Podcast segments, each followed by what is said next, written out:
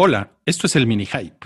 Y hoy leeremos un texto del año 2000 escrito por Lucila Godoy sobre la novela Dune de Frank Herbert.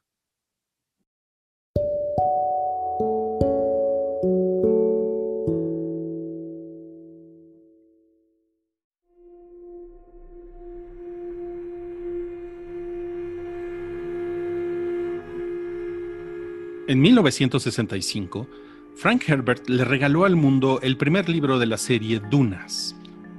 Este ahora clásico relato de la ciencia ficción comenzaría entre los años 1963 y 1964, cuando Herbert publicó su historia Dune World en varias entregas en la revista Astounding. La secuela, The Prophet of Dune, a la larga llevó a la fusión de ambas historias en un solo volumen que se conocería simplemente como Dune. Un libro que en su edición rústica cuenta con unas 530 páginas de extensión.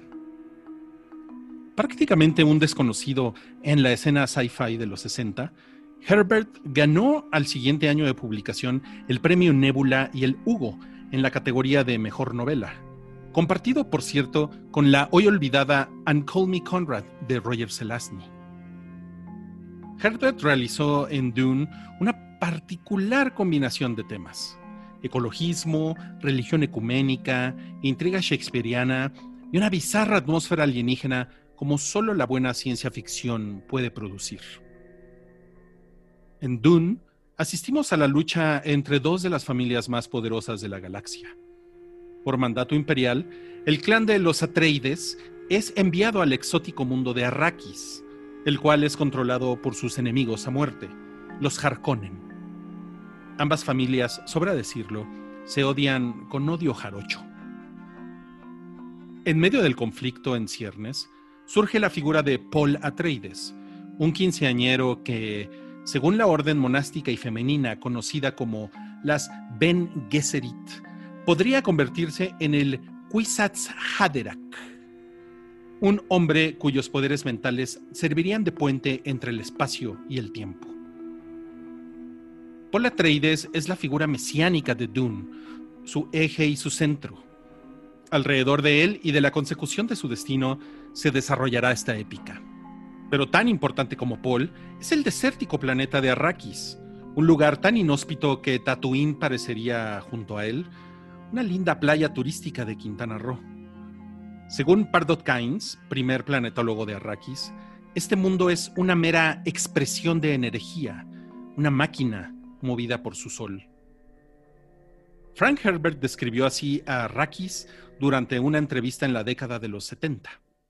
Verás, un océano de dunas es solo otro tipo de fluido, solo que ocupa más tiempo para moverse crea ondas que, cuando las ves desde el aire, son análogas a las olas del mar.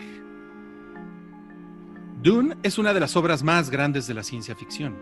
De hecho, Arthur C. Clarke alguna vez dijo sobre ella, no sé de nada que se le compare, con excepción de El Señor de los Anillos. En 1984, David Lynch intentó la imposible tarea de adaptar el novelón de Herbert al cine. El Dunas de Lynch es una película de 140 minutos, una cantidad de tiempo minúscula para una obra literaria de más de 500 páginas. En ella se pierden fácilmente las sutilezas metafísicas de las Ben Gesserit, el conflicto interno del traidor Wellington Yue y la compasiva relación entre el duque y su hijo Paul. La narración de Lynch es torpe, las actuaciones acartonadas y el resultado aburrido. El heterogéneo reparto contó con Kyle MacLachlan, Max von Sydow, Sean Young, Virginia Madsen, Patrick Stewart, Dean Stockwell y hasta un cameo de Ernesto Laguardia, el actor mexicano mecánico galán de la telenovela quinceañera. La primera adaptación de Dunas fue un fracaso económico. Y esa es una historia interesante.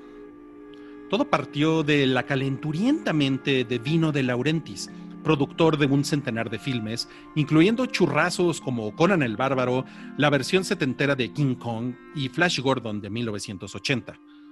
Para esta aventura embarcó a su hermana Rafaela y al español José López Rodero. Se cuenta que todo el proceso duró seis años, en los que un grupo importante de personalidades le entró con ganas al proyecto. Ryan Eno, Ridley Scott, quien fue el primer director que se consideró para el proyecto, H.R. Giger, quien iba a hacer el diseño de arte, y hasta el ex vocalista de The Police, Sting. Algunos se quedaron a bordo, otros no. David Lynch fue llamado como director y aceptó inmediato, rechazando incluso la posibilidad de realizar El regreso del Jedi. Dunas fue filmada enteramente en los estudios Churubusco de la Ciudad de México con un impresionante equipo de 1.700 personas y costó una barbaridad para la época, 45 millones de dólares.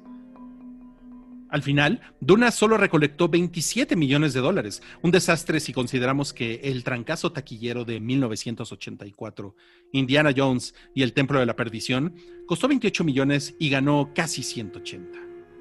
Quizá Dunas o Dune sea la culpable de por qué los años pasan y no vemos versiones fílmicas de obras maestras del género, como Fundación, Neuromante o Crónicas Marcianas.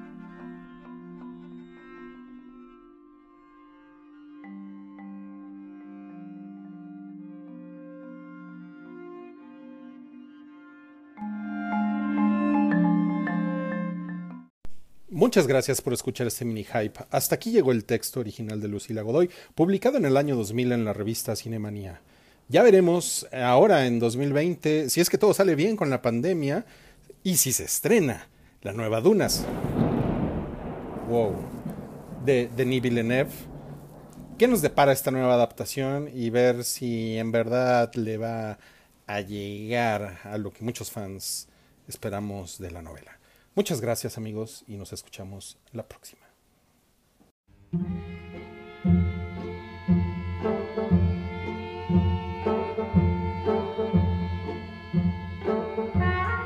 Tu apoyo es necesario y muy agradecido. Aceptamos donativos para seguir produciendo nuestro blog y podcast desde patreon.com diagonal el hype.